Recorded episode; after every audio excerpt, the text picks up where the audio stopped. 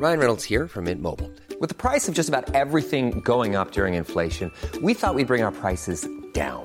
So to help us, we brought in a reverse auctioneer, which is apparently a thing. Mint Mobile unlimited premium wireless. Ready to get 30, 30, bit to get 30, bit to get 20, 20, 20, bit to get 20, 20, bit to get 15, 15, 15, 15 just 15 bucks a month. So, Give it a try at mintmobile.com slash switch. $45 upfront for three months plus taxes and fees. Promo for new customers for limited time. Unlimited more than 40 gigabytes per month. Slows. Full terms at mintmobile.com.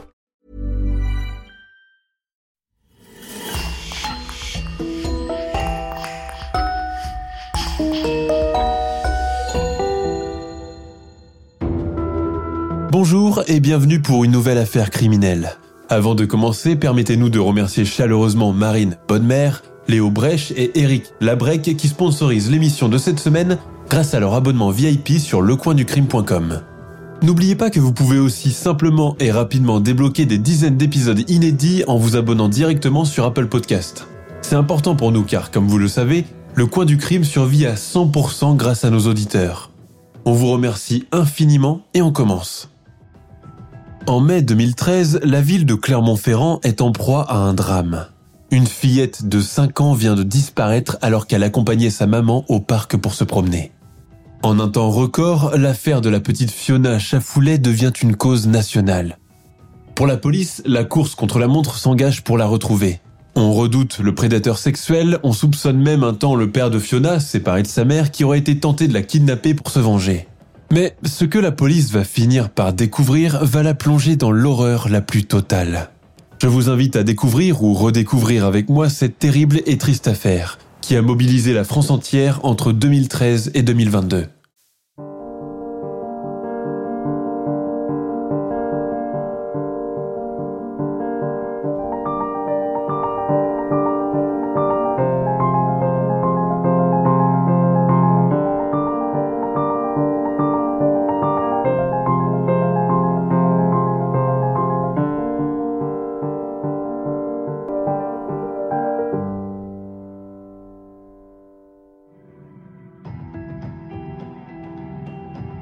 À Clermont-Ferrand, capitale de l'Auvergne.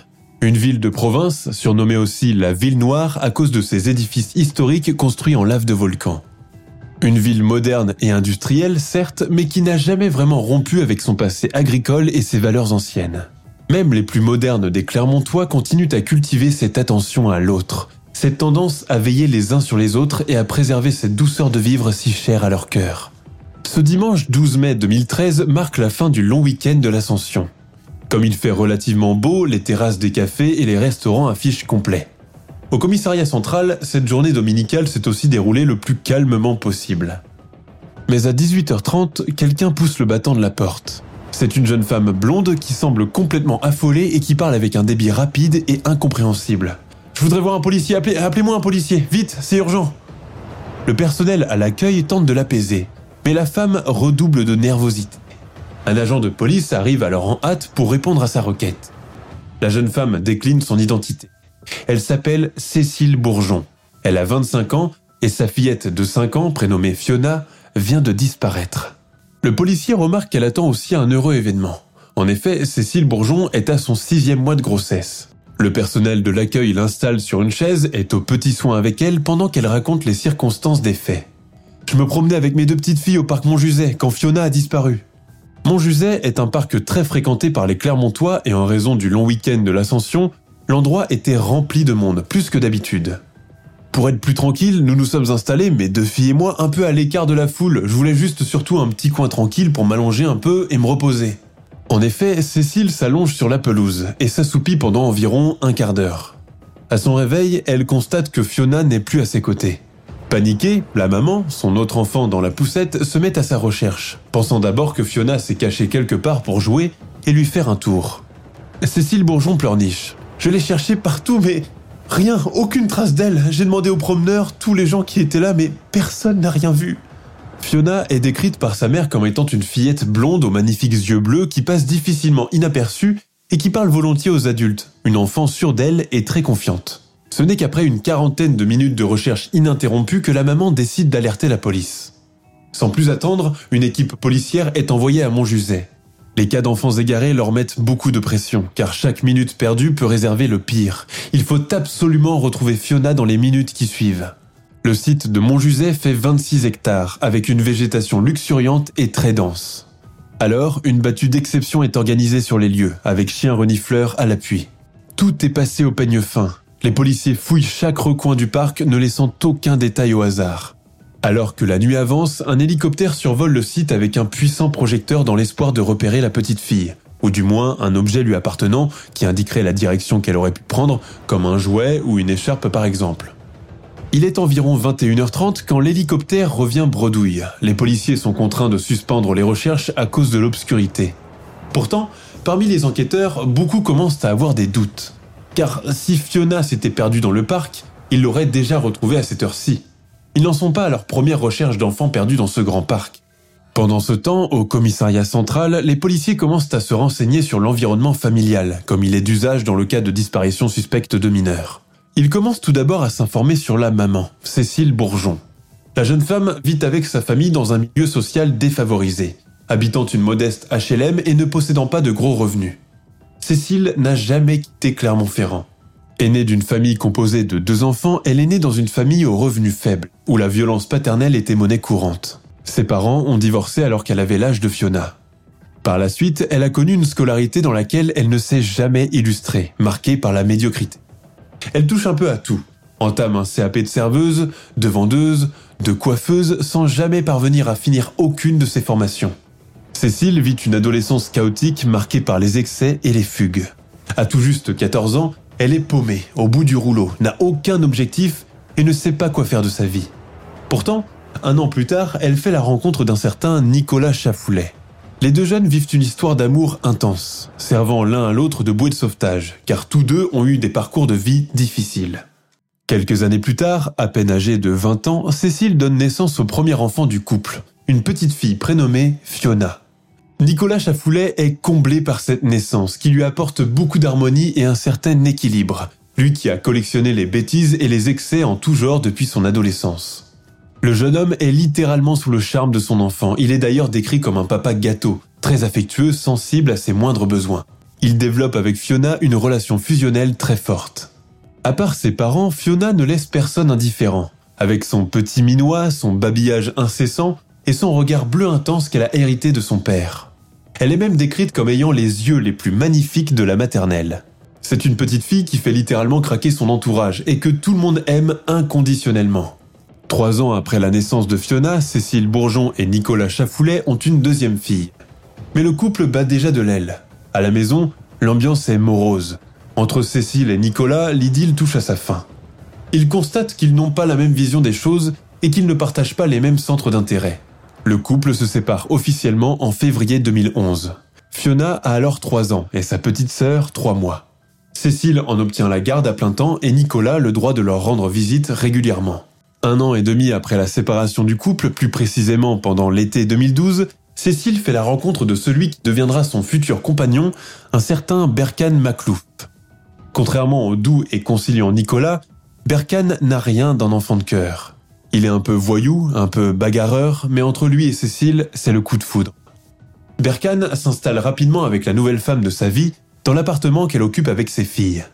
Cécile tombe rapidement enceinte pour la troisième fois. Berkane ne tient pas en place, ce bébé sera son premier enfant et son bonheur n'a pas de limite. Il adopte aussi facilement les deux filles de sa compagne, et commence à se comporter avec elles comme un papa de substitution qui veille beaucoup sur elles, faisant preuve de beaucoup d'amour et d'attention à leur égard. Voilà donc une famille recomposée, somme toute idéale et sans l'ombre d'une mésentente. Mais rapidement, Berkan Maclouf semble avoir accaparé toute la place dans la vie de Cécile, Fiona et sa petite sœur, au point même de reléguer Nicolas Chafoulet au second plan à un tel niveau qui le rend carrément parasite. Nicolas sent qu'il n'a plus de place dans la vie de ses filles. Entre lui et son ex-compagne, les choses commencent à s'envenimer, à devenir de plus en plus compliquées. À présent, Cécile rechigne même à le laisser les voir. Pendant leur enquête, les policiers s'aperçoivent que Nicolas n'a pas vu ses filles depuis plusieurs mois. Chose très curieuse pour un papa qui paraît en totale fusion avec ses enfants. Ils se demandent alors s'ils ne tiennent pas là un début de piste.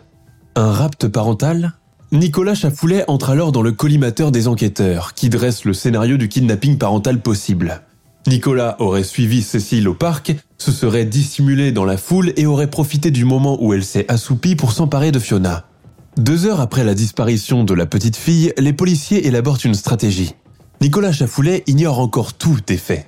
Les policiers le contactent, se contentant de ne dire que le strict nécessaire, espérant ainsi lui tendre un piège et l'inciter à avouer des choses de lui-même.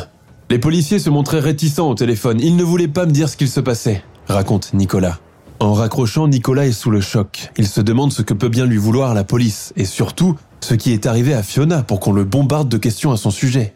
Incapable de rester là, en proie au doute, le papa se précipite au commissariat central. On a commencé à me poser des tas de questions, je trouvais cela bizarre, et c'est à ce moment que l'un des policiers me confie que ma fille vient de disparaître. Nicolas est d'emblée considéré comme le grand méchant loup.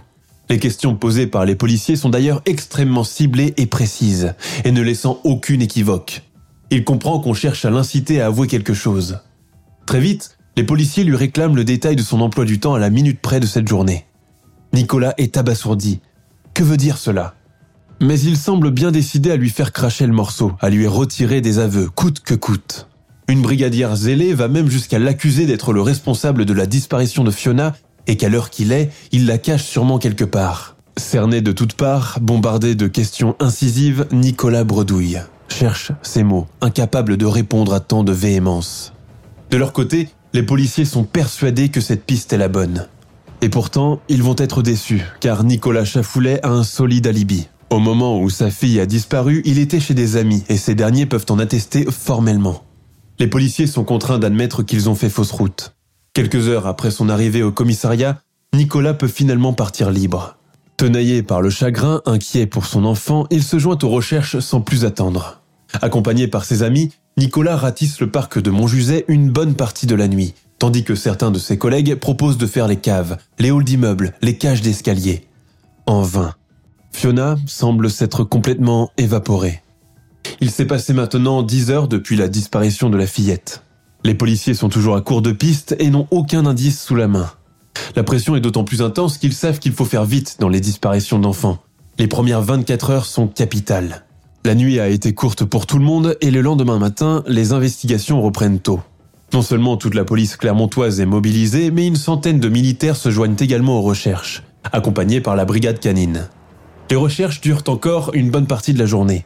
À la nuit tombée, tous doivent se rendre à l'évidence. Fiona n'est nulle part.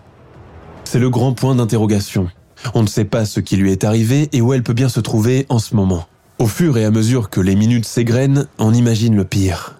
L'équipe de recherche, pressée par le temps, envisage à présent une nouvelle piste, celle redoutée par tous, la piste du prédateur pédophile. Les policiers pensent alors que pendant que Cécile Bourgeon dormait, quelqu'un de mal intentionné s'est approché de la fillette, connue notamment pour être ouverte et confiante, et l'a incité à le suivre en lui promettant quelque chose. Cette hypothèse déclenche un vent de panique. Aussitôt, toutes les personnes inscrites au fichier des auteurs d'infractions sexuelles sont auditionnées afin de connaître leur emploi du temps de la veille au moment de la disparition de l'enfant. Un nombre important de délinquants sexuels de la région sont alors entendus par les policiers. Au terme de ces interrogatoires, ces derniers ne repèrent aucun élément susceptible d'attirer leur attention. Si Fiona a été kidnappée, des promeneurs dans le parc l'auraient certainement remarqué. L'enquête est toujours au point zéro et l'heure continue de tourner. En dernier recours, le procureur de la République décide d'organiser une conférence de presse dans l'espoir d'alerter la population. Pour lui, il est évident que si les gens voient la photo de la fillette, cela suscitera l'émoi général et des témoins finiront par se manifester. C'est ainsi que beaucoup de journalistes et de citoyens découvrent pour la première fois le visage de Fiona. Un appel à témoins est lancé avec un numéro de téléphone. Le poster comportant sa photo récente et toutes les informations la concernant proclame Fiona, 5 ans, cheveux blonds en carré long, yeux bleu clair, elle était vêtue d'un survêtement noir Hello Kitty, un t-shirt blanc et des tennis noirs à velcro. Elle portait autour du cou une chaîne avec un médaillon rond du signe du Sagittaire. Vive, bon langage pour son âge, c'est dire son identité, espiègle et sociable. En quelques jours seulement, l'affaire prend une dimension nationale. La photo de Fiona est affichée dans tous les journaux. Le commissariat central de Clermont-Ferrand commence à recevoir beaucoup d'appels. Les avis divergent. Certains affirment avoir vu la fillette, tandis que d'autres certifient avoir vu le suspect qui l'accompagnait. Pourtant, aucun de ces témoignages ne sera considéré comme crédible. C'est une véritable impasse pour les enquêteurs qui ne savent plus quel élément il faudrait exploiter pour parvenir à quelque chose. Le 14 mai 2013, soit deux jours après la disparition de Fiona, une information judiciaire est ouverte pour enlèvement et séquestration de mineurs de moins de 15 ans. Pour Cécile Bourgeon et son ex-compagnon Nicolas Chafoulet, l'attente est juste insupportable. Cécile, blafarde, la mine défaite, les yeux gonflés d'avoir trop pleuré, lance un appel déchirant devant les caméras. Les médias découvrent pour la première fois cette jeune femme blonde, vêtue de noir, brisée par le chagrin. Avec son ventre de six mois, les gens mesurent toute l'horreur de la situation. La pauvre mère porte un enfant dans son ventre et vient d'en perdre un autre. C'est abominable. Quel monstre pourrait infliger un tel chagrin à cette pauvre maman sans la prendre un seul moment en pitié? Encouragée à parler, Cécile, accompagnée de son avocat, s'adresse à la nation. Je lance un appel à tout le monde, tous les Clermontois, tous les Français, tous ceux qui peuvent nous aider. C'est vraiment un appel au secours. N'importe qui, qui a Fiona, qu'il nous la ramène. Elle est touchante, bouleversante, et certains journalistes sont au bord des larmes. Impossible de rester de marbre devant un tel malheur. L'appel au secours de Cécile Bourgeon fait son effet et a un écho considérable. Une chaîne de solidarité se met immédiatement en place à Clermont-Ferrand. Dans cette ville altruiste où les gens se connaissent, se côtoient et s'apprécient, la mobilisation est importante. Cécile est prise en main, on l'entoure, on la plaint, on la soutient moralement et financièrement. Des affiches sont imprimées pour être distribuées dans les rues la petite bouille de Fiona apparaît sur toutes les vitrines des commerces et des cafés de la ville. Malgré toute cette bonne volonté et cet élan de solidarité, l'enquête est toujours au point mort. Après la piste de l'enfant perdu pendant un moment d'inattention de sa mère, la piste du père kidnappeur et celle du prédateur sexuel, les policiers sont à nouveau en proie au néant. Ils n'ont pas la moindre idée de l'endroit où peut bien se trouver Fiona en ce moment. La situation devient de plus en plus inquiétante et mystérieuse. Mais quelques jours plus tard, l'enquête est à nouveau relancée. Cette fois-ci, la police va s'intéresser à l'entourage de la petite fille, à savoir la famille, les voisins et les amis du couple Cécile et Berkane. Les policiers remarquent que les voisins n'ont pas la langue dans leur poche et qu'ils ont bien du ressenti à l'égard du couple formé par Cécile Bourgeon et Berkane Maclouf. Vraiment, du ressenti? Le voisinage de l'HLM parle d'un couple qui vit un peu en autarcie, qui ne reçoit presque jamais chez lui un brin mystérieux, un brin craintif et sur la défensive. C'est qu'il se passe bien des choses derrière les portes closes. Les enquêteurs insistent pour savoir pourquoi Cécile et son compagnon actuel vivent repliés sur eux-mêmes. Cacheraient-ils quelque chose? Ils vont rapidement avoir réponse à leurs questionnements. Les voisins affirment tous la même chose. Cécile Bourgeon et Berkane Maclouf sont des consommateurs notoires de substances illicites. Même si cela n'a pas de rapport direct avec la disparition de Fiona, la police s'accroche désespérément à cette piste, faute de mieux. Une perquisition est alors ordonnée dans le petit appartement, levant par la même occasion le voile sur le côté sombre et caché du couple. La police tombe sur un contexte domestique assez particulier. Un appartement mal entretenu, voire carrément sale, croulant sous la poussière, les affaires éparpillées un peu partout, et où on cultive du cannabis sur le balcon. Dans les armoires, les tiroirs de la cuisine et la salle de bain, les policiers trouvent également des substituts de drogue, dont des amphétamines, des psychotropes périmés des seringues et des médicaments pour les états de sevrage sévères. Par la même occasion, il constate que Cécile et Berkane ne sont pas des consommateurs occasionnels, mais plutôt des gens qui se shootent quotidiennement. Ils sont d'ailleurs à un degré de toxicomanie rarement vu. Du cannabis, mais aussi des drogues plus dures comme de l'héroïne, le crack ou encore la cocaïne font partie de leur routine quotidienne et sont absorbés tout au long de la journée et de la nuit. Le couple est en quête permanente de doses, cette dernière découverte remet en question bien des choses, notamment le portrait chaleureux de la famille recomposée qui attend sa troisième naissance. Mais comment parviennent-ils à se procurer autant de drogue? Où trouvent-ils l'argent? Cécile et Berkane ne travaillent pas et vivent uniquement des aides de la CAF, du RMI et autres allocations familiales et chômage. La police apprend que tout l'argent qu'ils arrivent à collecter passe dans leur consommation personnelle et qu'une infime partie est consacrée aux deux petites filles de Cécile. Cette consommation immodérée a d'ailleurs valu à Berkane Maclouf plusieurs condamnations, et ceci depuis son plus jeune âge. Alertés par tout ce qu'ils viennent de découvrir de leurs propres yeux, les policiers décident de pousser un peu plus les recherches sur le couple, mettant l'accent sur son passé familial.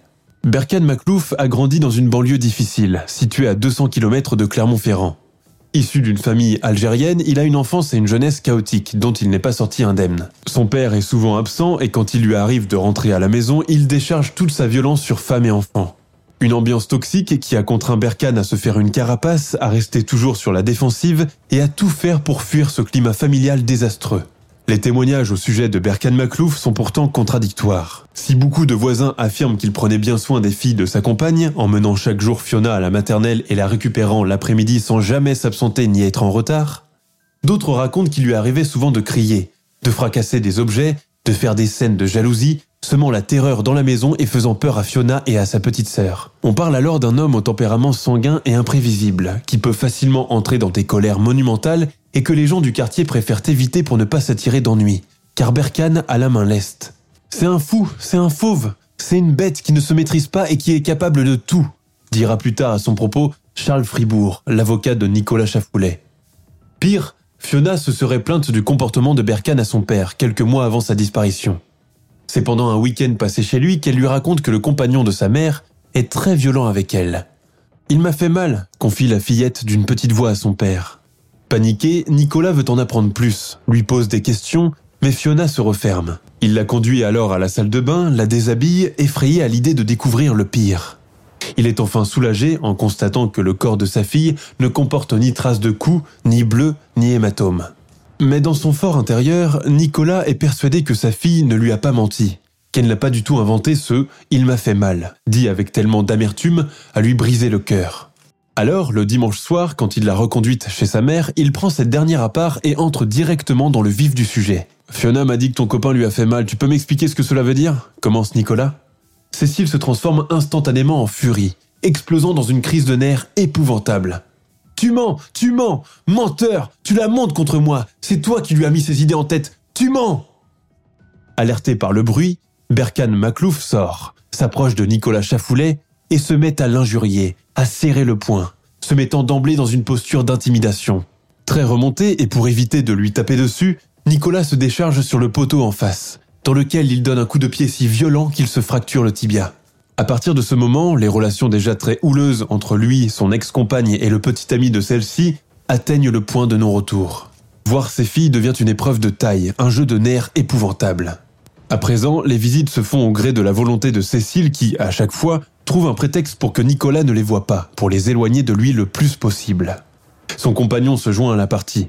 Tous les deux trouvent toujours une bonne excuse pour que Nicolas n'emmène pas Fiona chez lui pendant le week-end, même si la loi le lui permet. Il refuse aussi catégoriquement qu'il voit la plus jeune. D'ailleurs, au moment où Fiona a disparu, son père ne l'avait pas revue durant sept mois. Au terme de ces allégations, les enquêteurs commencent de plus en plus à s'intéresser au couple Bourgeon-Maclouf, dont le côté obscur devient chaque jour plus évident.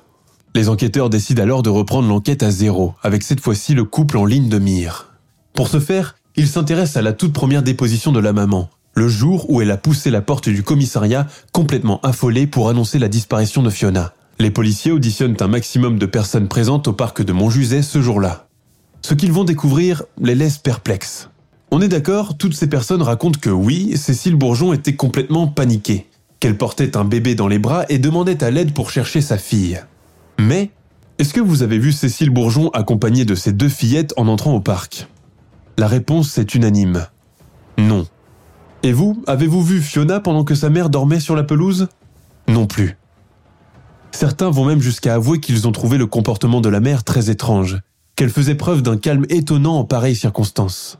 L'un des premiers à avoir remarqué cela est un sapeur-pompier, venu avec la première équipe de recherche. S'étant lui-même chargé de recueillir la maman, de prendre sa tension artérielle et sa glycémie, il a remarqué qu'elle était vraiment sereine, qu'elle ne pleurait pas. Cela l'a immédiatement alerté. Il est évident que quelque chose cloche.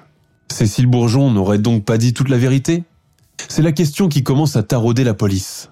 Reste à savoir maintenant comment le prouver. Cela étant, ils auditionnent Cécile Bourgeon pour la seconde fois. La maman reste fidèle à son premier récit, n'y change pas un seul détail. Cela ne les avance pas. Alors, ils décident de jouer une dernière carte, espérant obtenir davantage d'informations. Pour cela, ils doivent trouver des éléments susceptibles de la confondre et la mener à parler davantage.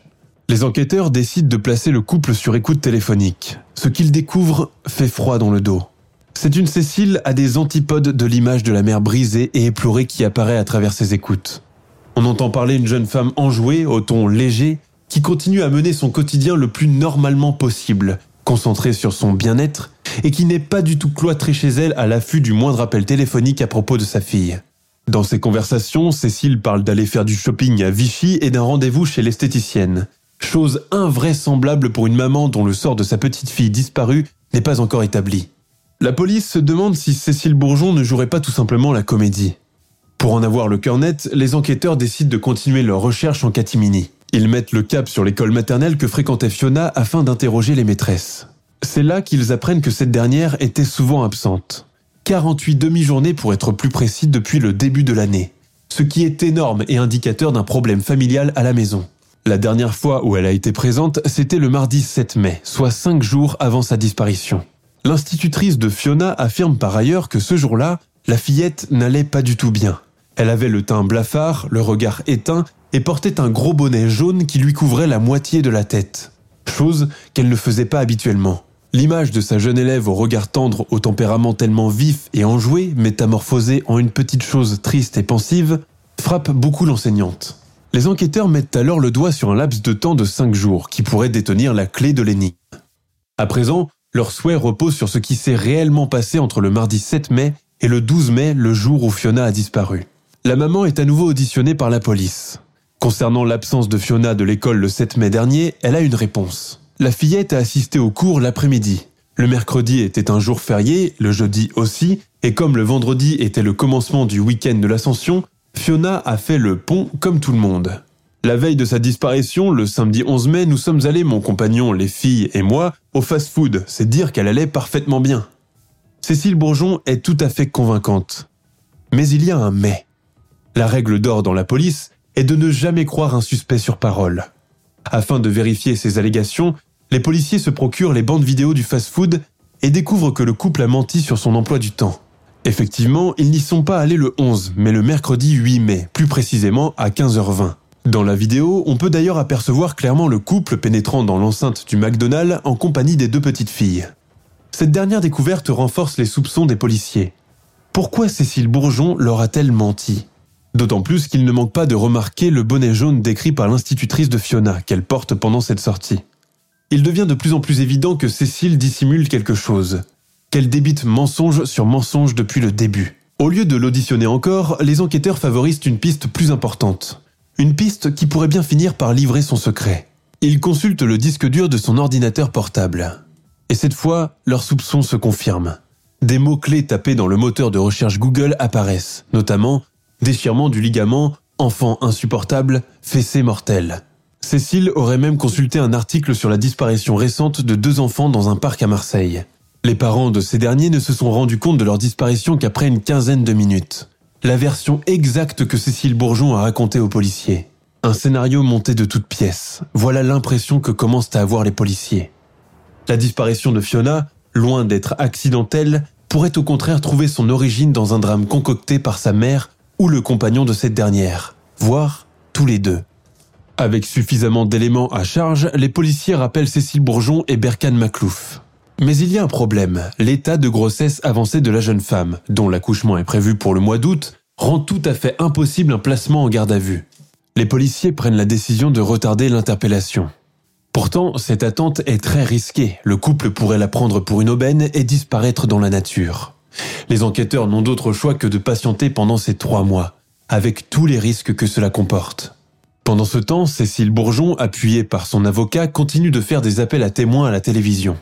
Je culpabilise beaucoup, je suis dans le sentiment de honte, je n'ai pas été assez vigilante, raconte-t-elle dans l'une de ses sorties médiatiques. De son côté, son ex-compagnon demeure dans le silence, refusant toutes les interviews. À force de voir la mère de sa fille apparaître sur toutes les chaînes nationales, il commence à douter lui aussi de sa bonne foi. Veut-elle vraiment parler pour faire avancer les choses, ou au contraire, ne fait-elle cela que pour le buzz et pour être vue? Ce qui l'incite à douter encore davantage, c'est que Cécile, qui parle volontiers aux journalistes et pose devant les caméras, refuse de lui adresser la parole, de répondre à ses coups de fil et à ses SMS. Les doutes de Nicolas Chafoulet s'avèrent d'autant plus légitimes que début juillet 2013, Cécile, sa petite dernière et Berkane Maclouf quittent précipitamment leur HLM pour s'installer à Perpignan. Mais le couple affirme qu'il avait tout simplement pour projet de se rapprocher géographiquement de la mère de Cécile, compte tenu que sa grossesse est bientôt arrivée à son terme et qu'elle a besoin de sa maman pour être à ses côtés. Elle dit aussi que ce déménagement lui permet de fuir Clermont-Ferrand et son ambiance morose qui lui rappelle le souvenir de la disparition de Fiona. Pour Nicolas, ce départ a l'effet d'une grande trahison. En effet, on m'a proposé des milliers de fois de quitter Clermont-Ferrand, de fuir les journalistes. Mais on ne part pas tant qu'on n'a pas retrouvé votre fille, lui avait dit Berkane. Le fils de Cécile Bourgeon et Berkane Maclouf voit le jour à Perpignan, le 19 août 2013, soit quatre mois après la disparition de Fiona. Le moment tant attendu par les enquêteurs. Le 24 septembre 2013, les policiers interpellent le couple. Une perquisition est ordonnée dans leur nouvel appartement du sud de la France. Nouvelle surprise, on se rend compte que Cécile n'a gardé aucune affaire de Fiona. Pas de vêtements, pas de jouets, pas le moindre petit objet que toute mère aurait choisi de garder symboliquement en souvenir de son enfant. Rien. Fiona a été complètement effacée de leur mémoire. Les enquêteurs clermontois se déplacent à Perpignan pour mener les interrogatoires. Rapidement, ils mettent le couple face à ses contradictions. Pourquoi avoir menti sur le fast-food? Pourquoi ce long absentéisme de Fiona à l'école? Que cachait ce bonnet jaune qu'elle portait en permanence la veille de sa disparition et qui lui cachait la moitié de la figure? Cécile et Berkane sont interrogés dans des bureaux séparés. La maman est la première à être questionnée. Fidèle à son attitude, elle ne se démonte pas, parle naturellement, tient tête aux policiers. Elle réitère ce qu'elle martèle depuis le début de cette affaire, qu'elle a raconté les faits tels qu'ils se sont déroulés et dans leur chronologie exacte, et qu'elle n'a strictement rien à voir avec la disparition de sa fille.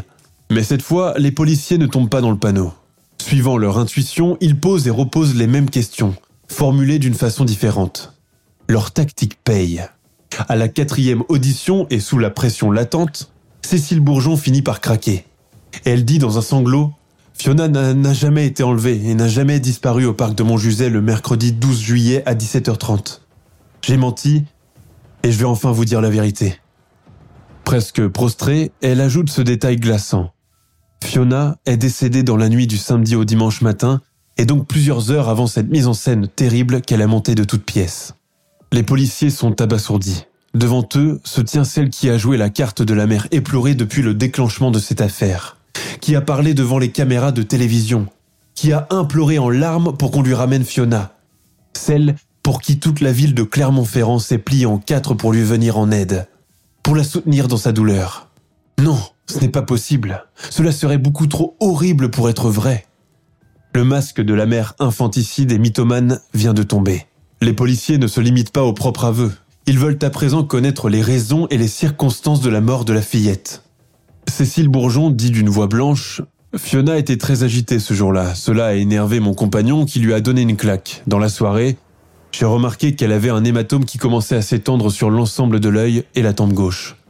Cécile joue la victime, met tout sur le dos de Berkane Maclouf, affirmant que la violence était leur lot quotidien avec lui, qu'il régnait en tirant sur la maison, que ce n'était pas la première fois qu'il s'en prenait aussi violemment à Fiona et qu'il lui donnait régulièrement des gifles, des coups de pied et lui tirait les cheveux.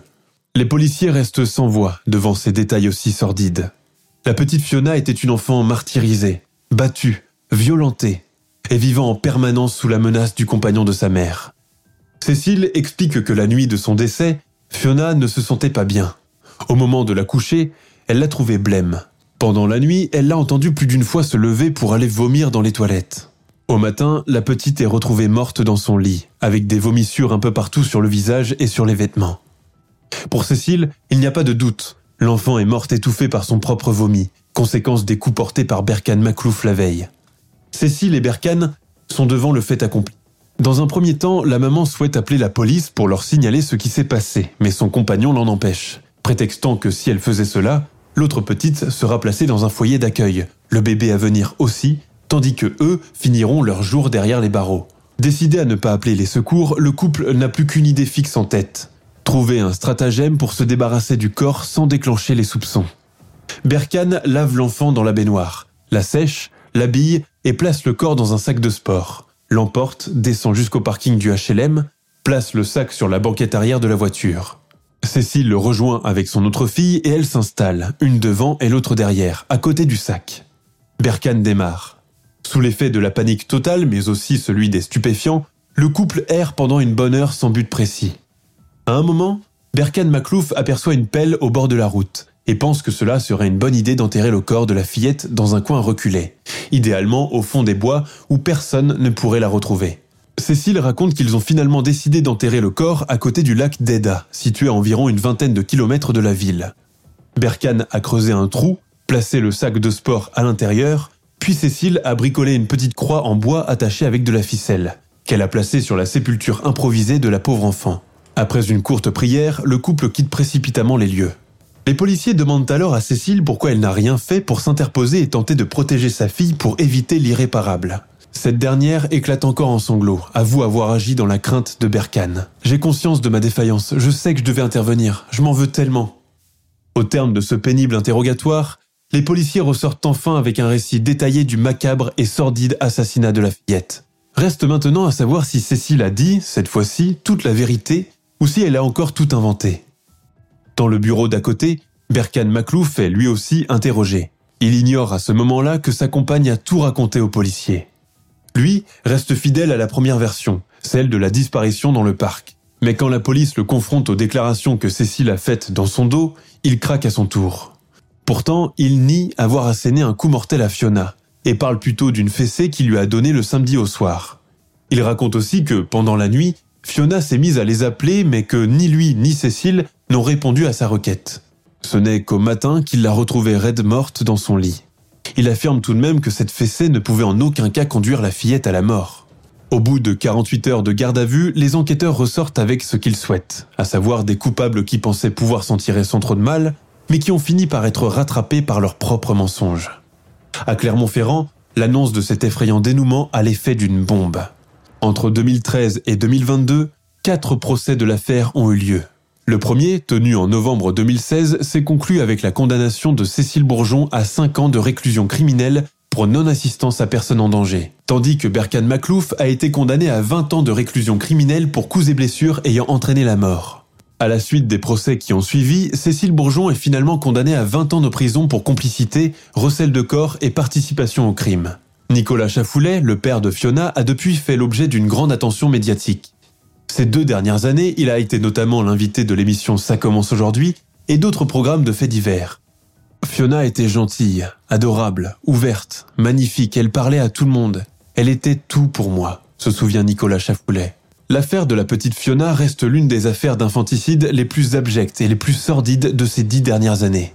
Malgré les aveux du couple Bourgeon-Maclouf, des zones d'ombre persistent quant à l'exactitude du déroulement du crime. À ce jour, le corps de la petite Fiona n'a toujours pas été retrouvé.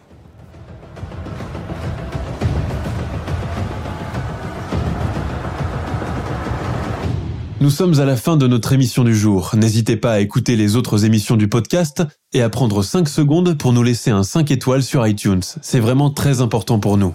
Vous pouvez aussi vous abonner pour ne pas rater les prochains épisodes et nous suivre sur Facebook pour nous en proposer de nouveaux. Merci et à bientôt.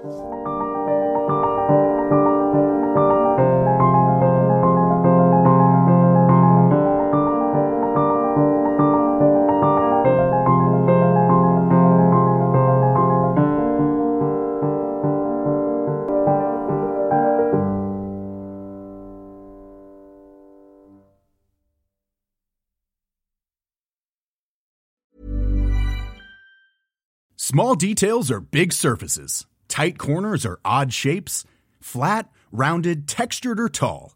Whatever your next project, there's a spray paint pattern that's just right. Because Rust new Custom Spray 5 in 1 gives you control with five different spray patterns. So you can tackle nooks, crannies, edges, and curves without worrying about drips, runs, uneven coverage, or anything else. Custom Spray 5 in 1 only from Rustolium. Hi, I'm Daniel, founder of Pretty Litter. Did you know cats tend to hide symptoms of sickness and pain? I learned this the hard way after losing my cat, Gingy. So I created Pretty Litter, a health monitoring litter that helps detect early signs of illness by changing colors, saving you money and potentially your cat's life. Pretty Litter is veterinarian developed, and it's the easiest way to keep tabs on your fur baby's health right at home. Go to prettylitter.com and use code ACAST for 20% off your first order and a free cat toy. Terms and conditions apply. See site for details.